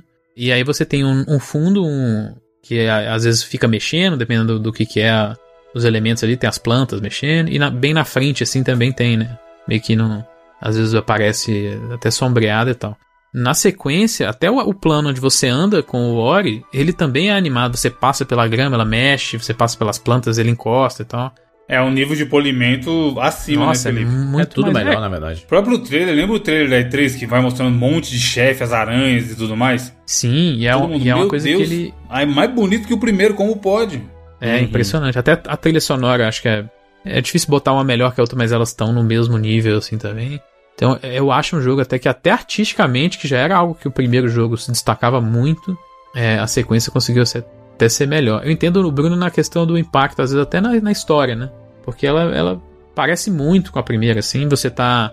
ah, essa nova família ali, né? Que é o, o Ori, a Naru, o Gumo e agora a, a Corujinha, que é a. A cu. É, exatamente. Eu não lembrava o nome dela, não. A quinta série tá como? Tá, tá, mas tá é o nome aqui. dela, fazer o quê? É a. Kuro. É. Não, Kuro é, a o- mãe. É a mãe dela. a filhotinha que nasceu é a cu. né? Cum. Não, cu. É, só, é cu mesmo. K-U. É, a bagulho dela é cu mesmo. Você quer fiscalizar é- o cu do Bruno, Jandir? Não é K-U-N, não, mas Cum? Não, é K-U. Você acabou de jogar o jogo, mano. Não aqui. botou muita fé não, hein? Eu acho que era Cum. Mas... Tá duvidando do seu cu aí, Bruno. Liga aí o videogame de novo e bota aí pra você ver. É cu. É cu É mesmo. Cu? É... Felipe. É, porque a mãe dela era Kuro. Kuro. É. Kuro. Felipe, você endossa o cu do Bruno? Eu apoio o cu do Bruno aqui na, na, na discussão. Com K, importante citar, É, viu? cu com Cara, K. que Com tristeza, mano. Com K-U. K. Que Esse tristeza. negócio de com K aí tá, tá, tá, É, né? tá famoso ultimamente. E. Eles meio que. Eu não, eu não lembro muito o que que acontece pra eles saírem lá da. É o. A... Eu, vou chamar, chamar de Kun, tá? A. Kun, Por ele que tá. você tá ele- com medo de falar o nome, mano? Eu não vou chamar de Family Cu, caralho. Eu não vou chamar o de que, que cu, você tem contra o cu? Primeiro que é mulher. É só você falar a cu, é uma mulher, é uma menina. A Cu. É a O cu. É. A coruja aqui no caso, o Felipe, ela, ela tem A uma. cu, bruja. Corujinha, né? Ela tem um- uma, uma asa defeituosa, lembra? Que aí o Ori fica meio preocupado assim, porque ela, ela fica assistindo outros pássaros voarem e ela é doida pra voar também. é, tanto que ela só voa mesmo, mas pro final, né? É, aí é eles acabam conseguindo fazer uma prótese da asa e ela consegue voar, né? E aí nessa, nessa rolê de voar e tudo, tem uma tempestade e separa eles dois. Vai um pro lado e outro pro outro, é quando começa a história realmente. Só que é uma história de, de jogar esses personagens em um rolê que vai acontecer que é maior ainda, né? Porque tem esse vilão que é maior de todos, que tá solitário e bota o É terror. foda que também, também é uma coruja, não é? Ele é uma, uma mistura, Ele é uma saca? coruja Não mais- sei se é com um... umas pernas malucas, assim. Só que ele tem umas patas gigantes, ele é uma mistura de coruja com aranha. Quem é uma mistura, gente? Brasil com Egito, Bruno. Essa, esse, esse vilão do, do Ori 2. É uma aranha, eu acho que é uma aranha. Não, a corujona que tem tipo uma- umas patas que ela. Ah, mas que nem o a gente ficou falando se ele era um gato, se ele era um coelho. É, é um, vários bichos juntos. Bebe de várias referências. Não, ele era, era o que aconteceu com, com o vilão lá do 2. Ele era uma coruja sim. Vocês têm que lembrar o seguinte: a Ku, ela tem uma deformidade na asa. E essa. E, e o vilão do 2 é uma coruja que teve várias deformidades. Ela é uma coruja. É tanto que os pais dela estão petrificados assim, né? Em um, no deserto e. É triste É, é o, é o lugar que ele vai pra, pra se aninhar, né? Nesses, nos pais petrificados. São seres Vocês já viram uma assim. coruja de verdade na vida de vocês, ao vivo? Várias Já. vezes. Já vi. Do lado da minha casa tinha muito e eles do nada apareciam na cobertura lá que a gente morava. Esses dias brotou uma coruja na varanda aqui, mano. Tava assistindo Netflix, eu olhei pro lado e tinha uma coruja. Aí, todo, aí eu postei no Twitter, né? Todo mundo falando, tem que falar vivo os noivos. Por causa do Jurandir aí, com essa loucura aí. Mas é verdade. É uma tradição. A gente pode dizer que é uma A tradição. mano, a coruja. Pior que a foto, vou mandar no grupo, ó. Vê, vê, vê é que a coruja foto. atrai a morte, mano. A gente sabe, mano. Então, tem um tempinho mortalha, já. mano. É, eu vou falar que tem um tempinho até agora ninguém morreu, mas tá morrendo uma galera. Vinha, é, vinha, vinha direto a família lá quando a gente morava, que tinha no, no lote do lado tinha um tanto de árvore, elas ficavam lá e do nada ela aparecia no telhado lá de casa, assim, a família inteira. Mandei a foto aí, ó. A corujinha parou e ficou olhando, tá ligado? Bonitinha pra dentro do a apartamento. Eu curto pra caramba, o coruja acho um animal muito louco. Hábitos noturnos. Caraca, bem bonitinha ela. É. ela, assim, é mó. Ela, ela fica paradinha ali, só com o zoião. De boa, na dela. Harry Potter. Harry Potter, que a coruja vai buscar ele, né? Ah, o, no- o nome do, do, do vilão do Ori 2 é Shrek. Shriek. Shrek. Shrek. Somebody let... Ah, É Shriek. Shriek é o do barulho, né? Aqui é o nome que é. Mas também, ó, pra você ver como é outra, outra coisa. Você vê que a história dela, apesar de não ser exatamente o mesmo caso da, da Kuro lá, mas é uma história que você não. Você acha que ah, é só vilão, é malvadão, e não é, cara. Tipo, é, um- é uma história até bem pesada, porque ela nasceu com essas deformidades aí. E o que tudo que ela queria era só carinho. E aí, por causa da aparência dela, ela foi rejeitada, rejeitada, Rejeitada. e acabou, né, se meio que se virando contra as pessoas, os seres, né, dali. Mas era por causa da rejeição que ela sofreu a vida inteira, coitada, né? Sim, e ela, ela é, é chamada por algum, alguns seres lá, né, de grito, né? Porque ela sempre dá um grito absurdo, assim. É o Absurdo esse shriek, é, esse, é o- De grito, né? esse Barulho, né? esse grito, é. E aí ela teve essas deformações no corpo, né? Por causa da. Exatamente do efeito da natureza ali, da transformação de tudo. Da corrupção. Da corrupção, exatamente. Não a corrupção, né? Da corrupção É, da natureza, se não a da... gente- Se a gente falar de corrupção, os caras já vão achar que é política.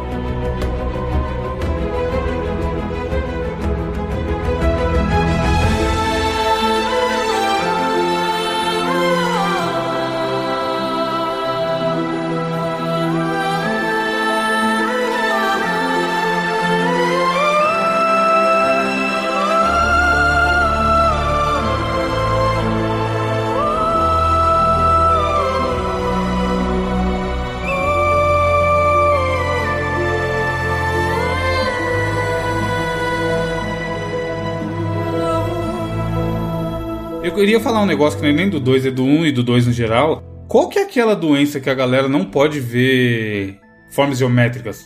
O famoso é, bicho da goiaba. Bicho. Não é bicho da goiaba. Bicho Pé de geográfico? maracujá. Geográfico? Não, Ah, não, credo. o Não. pé de maracujá, ele não faz um- uma sensação ruim em algumas pessoas? Tipo uma colmeia. Tripofobia. Isso aí, tem gente que não pode jogar Ori, vocês sabiam? Por causa Porque disso? em alguns. É, É sério? Alguns, Aham, eu fiquei triste quando eu vi, mano. Pode pesquisar, eu vi em alguns fóruns na época, o cara falando, porra, um jogo foda desse, bonito, eu não posso jogar porque eu tenho tripofobia. Porque em algumas partes do cenário, no, no fundo, tem essas coisinhas que parecem uma colmeia, e formam formas geométricas, e aí a pessoa dá o bizil. Caralho, mas que Triste, né? tristeza. Eles podiam lançar um patch sem essas paradas, porque não deve ser difícil. Querendo ou não, é a textura do cenário, né? Caraca, velho. nu- Nunca parei pra pensar. Eu vi, no, eu vi no Twitter e depois eu vi em fórum as pessoas falando disso daí. Você aí, Bruno, que é desenvolvedor de jogos, ó, tem que pensar nisso quando você fazer seu jogo. É, é. Hoje em dia tem muito pensamento em torno de acessibilidade desse tipo de coisa. Às vezes você substituir elementos que podem causar esse tipo de reação. Tem lá o, o Grounded, que é um jogo. Que é o jogo lá do querer encolher as crianças, né? Você tá no quintal assim. Tem um modo lá pra galera que tem aracnofobia, que ele substitui as aranhas por outras coisas e tal. Sabia que o filme Querido Encolher as Crianças, ele é baseado numa história real? Com certeza. Caraca, assim? é sério, mano. Tinha uma cara, ele encolheu as É crianças. sério? Aí, Ele É, realmente porra. encolheu, encolheu as crianças. Botou na máquina de lavar e esqueceu. É porque é, é relacionado à, à máquina de lavar. E aí, quando você ia colocar pra lavar as roupas, na etiqueta tinha assim: retire as crianças. Antes de Caralho, jogar mano. a roupa no, na máquina de lavar. Ah, tá. E aí as pessoas começaram a criar assim, mas por quê? mano? Ninguém vai colocar a criança dentro da Criança máquina de lavar, vestida, né? Pra botar na rã. Mas se colocar, pode que ser que ela encolha. Meu Deus, cara. Aí em cima disso fizeram ah, o filme querendo encolher as crianças. Que não foi com máquina de lavar, né? É mais um experimento científico e tudo. É muito legal. Mas o, o Ori 2, cara, eu. Assim, eu achei tudo melhor do que o primeiro. Jogabilidade, eu, eu gostei muito do- dos upgrades. Inclusive, a árvore de habilidades é bem mais fácil agora, né? De, de você fazer seu- seus upgrades aí. Tem que coletar as coisas, né? Tem que coletar as coisas e tem tanta coisa escondida. Dá um nó na cabeça da quantidade de coisa que você. Qualquer lugar, às vezes você tá. Putz, errei o pulo. Aí você cai num- numa passagem secreta. Tem muita coisa escondida assim no, no cenário. O cenário é muito mais móvel também, né? O cenário se mexe mais, né? É bem maior e tem muito mais segredos. Tem side quests no jogo, assim, você. Tem personagens, você personagens. personagens mesmo, né? Exato. É, no primeiro você tem basicamente ali o. a galera que te acompanha, né? Nesse aqui não, você tem lá os, os bichinhos lá que, que vão, inclusive, mudando pra. Você tem praticamente um hub, né? Meio que o centro do mapa. É, um lugar onde os Smokes lá, ele, que os bichinhos, eles voltam para morar. E aí você tem essas side quests que eles te pedem pra ou fazer alguma coisa, buscar alguma coisa. Construir novas cabanas, de você Exato. coletar sementes, de você procurar mapas, né? De você explorar lugares. Sempre tem uma- umas missões assim pra, pra fazer, né? No, no mapa. Sim, e aí tem legal. personagens bem mais é, definidos, né? Tem um pouquinho mais de personalidade mesmo, tem um pouquinho de, mais de história em volta deles. Você encontra aquele sapão lá, mó da hora. Sim, o Kulok, né? O É, tem o, o ursão O também. Então tem. Acho que tem bem um trabalho bem maior nesse, nesse sentido de dar um pouquinho mais de vida pro mundo, né? Entender que tem ali vários personagens que habitam aquela, aquele mundo ali que você tá andando.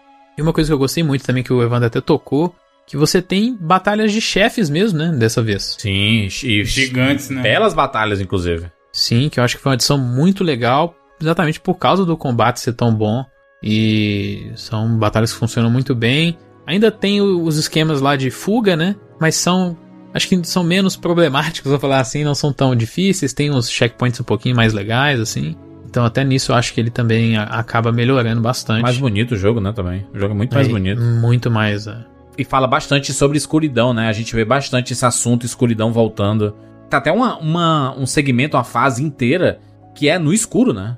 Você vai no escuro e você precisa ter uma habilidade lá pra poder progredir, né? E aí depois Sim. fica tudo claro e você consegue fazer realmente tudo direitinho. Até nisso, como ele tem muitas habilidades ele- e a variedade delas é até mais interessante. Eles criam mais situações de diferentes no gameplay por causa dessas variedades de cenário, de desafios e de, de habilidades mesmo, né? É, é um jogo bem mais completo. Aquela parte da, da água também é muito legal, né? Muito bonito. Você nada pra caramba e é tão fluido quando você tem todas as habilidades debaixo d'água. Tudo funciona de uma forma tão bonita assim, saca? De você. Eu sinto, na verdade, assim, o começo de todo Metroidvania ele não é muito divertido porque você sempre, você sempre pensa assim: caraca, eu não tenho nada, mano. Tá fraquinho, só dá pulo normal. Não consigo fazer nada, não consigo chegar na plataforma que tá bem ali, cara, que é só, só precisava de um pulo duplo. Aí você só vai ter lá na frente. Mas depois, quando você tem todas as habilidades, fica tudo um pouco mais fácil, né? Você sai pelo cenário correndo a mil por hora, parecendo um Homem-Aranha, assim, né? Vai usando Exato. tudo voando mesmo. Porque a- a- aqui você tem. Sai aquele. Né, a, a, a navio do, do, do, do Ori pra entrar. Você tem uma espada, né? É uma espada aqui que mete a porrada em todo mundo. Espada de luz. É, tem, tem a espada, tem a, a marreta. Eu gosto muito da marreta porque A ela dá flecha, uma- Granadinha, granadinha é da hora também. É, tem a granada. boa. A flecha, né? Que você atira em alguns lugares.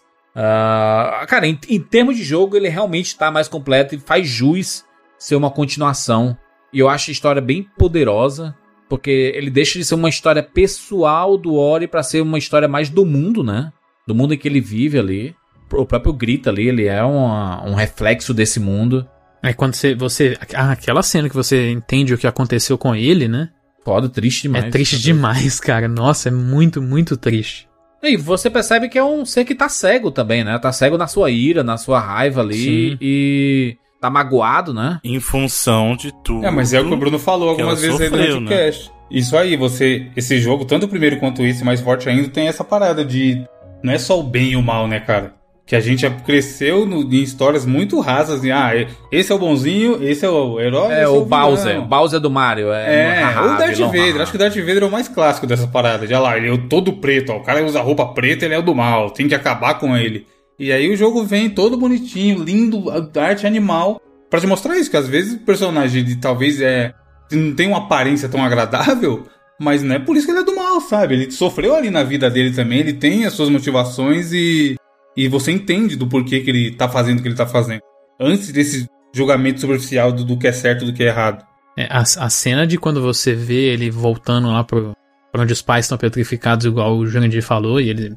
Se entende o tanto que ele sente a falta mesmo, né? Que ele se sente meio abandonado, ele- mas ele não quer largar as figuras que ele tem ali. É muito triste, cara. Nossa, é de Sim. cortar o coração demais, assim. Mas eu sinto aqui, ô Felipe, que eles.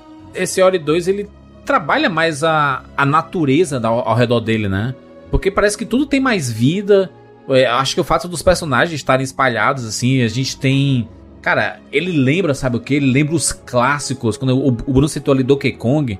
mas o Ori ele tem elementos aqui bem clássicos de, das plataformas dos 16 bits, que são tem uma, uma fase inteira no gelo, tem a fase inteira no fogo, tem a fase inteira no deserto, tem a fase na floresta, tem a fase inteira debaixo d'água, saca? É bem mais completo como jogo, saca? O, esse daqui. O, o da parte do gelo é iradíssima.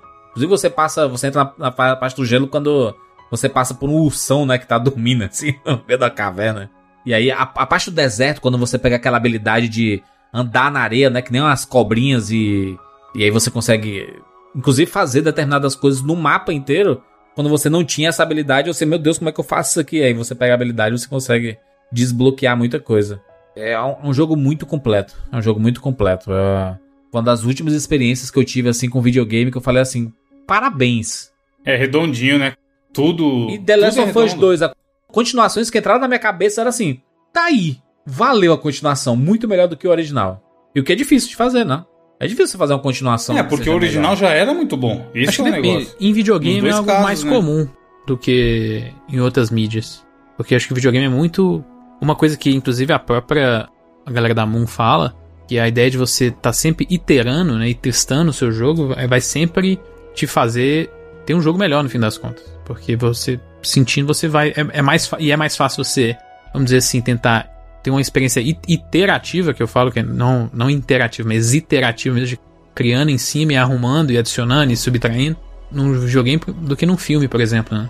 A gente até tem processos no filme de, de edição, de refilmagem e tal, mas o jogo, ele geralmente se beneficia muito de sequências, porque você tem é, um produto e aí ele é testado por milhares, às vezes milhões de pessoas, e você consegue colecionar tanto feedback que você pode melhorar coisas que são bem táteis mesmo, né?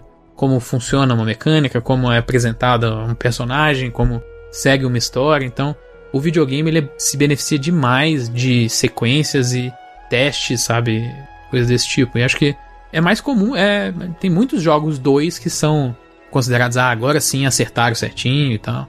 É algo até mais comum do que com filme, por exemplo, porque muitas vezes a sequência é decepcionante, né? O próprio Resident Evil 2, né? Resident Evil é, 2, ele, 2, quando ele saiu, eu lembro. 2 ele, ele melhorou tudo, né? Tudo que tinha de bacana ali no primeiro Resident Evil. O, Resident, o primeiro Resident Evil era muito massa. Mas o 2, ele é o mais marcante, né? É o mais maneiro de se jogar. Principalmente na época do, do PlayStation 1. As continuações ela acaba se beneficiando muito, assim. O próprio Crash, lembra do primeiro Crash? Sim, o 2 é muito melhor. Que é mais ágil, né? Muito, muito melhor. Tem o que o Bruno falou do, do impacto, né? Eu entendo que ele, o impacto é realmente uma coisa que também é forte nos videogames quando você tem o primeiro jogo mais sequências assim geralmente tem uma, um índice de acerto bem razoável. Mas se você pensar em filme, quais são os filmes aí de continuação que, que são melhores do que os originais? Terminador do Futuro. Terminador do Futuro 2. De volta pro futuro. De volta pro futuro, é. É só filme de futuro, então. De Volta pro Futuro é, 2 é tem maravilhoso. Que ter futuro. Melhor da série. Agora, eu não consigo te falar nenhum outro de cabeça. The Dark Knight, ele é o 2, né? É, ele é bem... É, é, é absurdo. Agora fala do, do Vingadores aí. O Batman Vingadores. Returns também, do Tim Burton lá. O Império Contra-Ataca. O, o, mas o Império Contra-Ataca é o 5, né? Não, mas, mas o Star Wars 1 é o primeiro, né? É o, é o de 77. Depois vem o Império Contra-Ataca, né? Que é o 2. O próprio Last Jedi também. Capitão América, o Soldado Invernal é bem melhor que o primeiro. É muito é. melhor que o primeiro. Muito, muito melhor. Muito Nossa. melhor. É um baita filme, né, cara? Como filme de ação é muito bom. Sim, é. muito bom, muito bom. Toy Story 2, Toy Story 2 é melhor. Toy Story 2 é muito melhor que o primeiro, muito melhor também. Os Incríveis 2, né? Se eu pensar assim. ah, eu não Os sei, Incríveis 2 é legal, agora o Tropa de Elite 2 é melhor do que o primeiro. Eu acho. É até estranho, né? O filme que teve que ser feito para explicar o primeiro. é, ele é total isso, mas, mas é. Ele é melhor. O Tropa de Elite 2 é aquele filme assim, gente, vocês entenderam errado. A gente não tá enaltecendo é. o Capitão Nascimento, ele não é o herói. Vamos explicar aqui o, o, no segundo filme isso. Pô, o pior é que eu falei, falei aqui, a gente matou o meu argumento na hora, né? Já achou um tanto de dois melhor que o primeiro. Mas não são. Não, é que tem bem mais filme O também, Senhor né, dos Anéis. O Senhor dos Anéis. É muito fácil eu, eu dizer que pra ti filmes que não são melhores do que os segundos que não são melhores do que o primeiro. O próprio Matrix. Pega o Matrix aí, exemplo. Não, nem é. existe. Isso aí você sonhou. Não, não, né, mano? O Star Wars na trilogia nova, o Ataque dos Clones, é o pior deles, por ver. Exato. Piratas do Caribe, tudo que o primeiro é maravilhoso e o dois ele não é ruim, né? Mas ele não é tão bom. Sem falar o tanto de filme que nem precisava ter tido sequência, né? É uma coisa bem comum, assim. Acho que Piratas do Caribe precisava porque é uma franquia muito grande, né? Mas voltando aqui pro Ori, é uma, uma das coisas que eu gostei, eu acho que eu já, já comentei sobre isso. O fato de terem muitos personagens no mundo, ele mostra que. Acho que no primeiro dava a entender que aquele mundinho do, do Ori e tudo era mais. Tipo assim. Só ele vivia ali, saca? Não tinha outros bichos vivendo ali naquele universo. Aqui ele dá um apanhado mais geral, né? Parece ser mais. Não, não vou dizer global. Global não é a palavra correta, mas ele pega mais gente, né? tem muito mais pessoas, bichos, né? Seres participando dessa história toda, né? Eles, o próprio comércio, né? Que há um comércio. Você com, com, com suas, os seus dinheirinhos, você consegue comprar habilidades. Eles fizeram um upgrade disso, né? É, é, ele é um pouco mais. pouco não, é bem mais complexo nesse sentido, né? Ele dá um pouco mais de, de opções de habilidade. É aquilo que a gente estava até falando, o que, que você quer priorizar. Ele tem mais opções. Apesar que o primeiro até tinha é um pouquinho também, mas aqui, como eu até falei, ele te deixa escolher quais armas você quer usar, em quais botões, então, até nesse no sentido geral, ele deixa o jogador escolher um pouquinho mais o estilo de, de jogo que ele vai querer seguir. Vocês acharam difícil o, o, o primeiro? O primeiro eu só acho difícil o, a parte do das fugas lá. Acho que é a única que dava, às vezes dava uma. Mas aqui também tem, né? Existe mas é bem uma, mais tranquilo. perseguições, assim, tudo. Existe, existe. E são muito bem. E de novo, muito bem feitas. A parada do, do aspecto de set piece que a gente falou do primeiro jogo tá aqui também até de forma mais grandiosa. e novo, o grito dá um medaço, assim, porque às vezes você tá se escondendo dele, né? Você vê o bichão de fundo, assim, e ele fica procurando, ele tem aquela respirada bem em cima de você. Acho muito massa. Mas eu não acho jogos tão difíceis assim, não. Eu gosto do, do desafio, do nível de desafio que eles trazem Principalmente no, na, no, na plataforma, né? Nesse segmento que você tem que usar todas as habilidades para você passar os obstáculos físicos mesmo da, do design do jogo. É, no geral eu não achei difícil, meu Deus, Sekiro. Mas teve vários momentos que eu tava jogando e falava, não, concentre, senão você não vai passar daí nunca. Porque eu morri muito nos dois, mano. É, no, no, nas cenas de fuga do primeiro eu morri demais. Assim, né? Como você volta rápido também, né? A morte meio que faz parte, né? Do, ah, pulei e não consegui, vou pular de é, novo. É, então, mas ele tem aquele esquema que eu já falei algumas vezes de outros jogos, Juras. Você, eu, eu, pelo menos, não ficava frustrado de ter morrido, sabe? Eu entendi ah. que eu que calculei errado, foi o jogo que me zoou, ou, sei lá, a plataforma É que ele feita. não te pune demais também, né? Se ele é. te punisse demais, talvez tiraria até o tesão, né? De. É, eu acho que só é nessas sessões de fuga no primeiro que ele dá um pouco, porque não tem como você fazer uh, o save do, no, no, meio do nada, né? Igual são maiores, durante né? o jogo. É, e são, às vezes são um pouquinho maiores. Mas são as únicas. Eu não, eu não me incomodo tanto com elas, não. Eu até gosto do desafio que elas dão. Mas confesso que morri um bocado nelas também. Mas é aquele esquema que eu falo às vezes também. É muito satisfatório você saber o que tem que fazer e conseguir fazer. Porque às vezes você sabe, você sente que o jogo é travado, tá meio lento, sei lá, alguma coisa técnica não tá fluindo. E nele não, é tudo muito fluido. Então, mesmo quando você morre, você sabe que é porque você vacilou. Não foi problema do jogo, tá ligado? E aí é gostosinho de jogar. É muito bom de jogar. Vamos, vamos pras notas aqui? Vamos pras notas? Pro Ori 1 e Ori 2. Começando aqui por mim, eu vou dizer que foi uma das melhores experiências que eu tive em videogames nos últimos anos. O Ori 1 já estava na minha lista assim de jogos maravilhosos que eu joguei, que eu tive a oportunidade de jogar. E esse Ori 2 ele veio para complementar essa experiência. O final é emocionante, é muito bonito. São um ciclo se fechando, se renovando. Não sei aonde é que eles podem ir se forem fazer um terceiro aí. Mas eu acho que dá para fazer porque as histórias são, né, são se repetem bastante, né, com o passar dos anos e se eles conseguirem oferecer mais jogabilidade, mais possibilidades, eu acho que esse jogo, esse segundo, ele é mais completo pela experiência que ele te, te traz em diversidade de ambientes. Saca? De você ir pra água, de você ir pro gelo, de você ir pra terra, e você ir pro, pra floresta, pra um, uma caverna escura. Tudo é maior nesse jogo aqui. E ele traz realmente experiências diferentes e o seu upgrade de habilidades é uma coisa muito divertida. Juntando esses dois aqui, dá uma nota 99 vidas, com certeza absoluta. Que, que gostoso, cara. Que obra maravilhosa. É o, é o tipo de jogo que você fala assim, como é bom jogar videogame. Felipe Mesquita. Pra dupla aí, né, a franquia, eu vou deixar 95 vidas. Eu acho uma franquia incrível mesmo. Tristeza, 95? Caraca, é isso, mas por que... Polarização. O que prejudicou essa nota aí, pelo amor de Deus, mano? Cara, eu não uhum. gosto mesmo do combate do primeiro, assim, eu acho muito ruim mesmo. E o 2, qual a nota, tua nota pro 2? Eu daria 99 vezes pro 2. Fechou, tá? Ah, sua nota. Não, eu tentei pra franquia 95. Se eu fosse dar só pro 2, eu acho que é um jogo. Eu tava lá na minha lista. Eu acho que eu fui eu, que- eu, eu que botei mais alto aqui na lista do ano passado, né? Acho que o Jandir não tinha jogado ainda também, né? É, mas é, é um jogo que eu acho fantástico mesmo. E, e eu acho de verdade que ele é. Se não é igual, é, ele é melhor do que o primeiro jogo em quase todos os aspectos, assim. E é um dos maiores casos de sucesso que a gente teve de jogos mesmo do, do Xbox nos últimos anos, né? Que é, um, é bom lembrar que é um jogo first party da Xbox Game Studios. E é um dos maiores sucessos, tanto comerciais, críticos, assim. E. Cara, é, como eu falei, é um jogo que. O Jandir falou, a gente adora esse estilo de jogo aqui, né? E ele entrou aí no- nos últimos anos um dos meus Metroidvanias, jogos de, de plataforma favoritos, assim, o segundo, sabe? Eu boto lá com Guacamele, que é um jogo que eu amo muito, assim, e como um dos meus favoritos mesmo, assim, dos últimos anos. E uma experiência que, em questões até artísticas, de visual, da trilha sonora, que a gente nem falou muito, mas a trilha do Garrett Coker é um negócio impressionante nos dois jogos, assim, é, Inacreditável. ela dá muita da emoção que a gente sente e tá relacionado à, à trilha sonora. Épica, né? Uma música épica, às vezes sombria.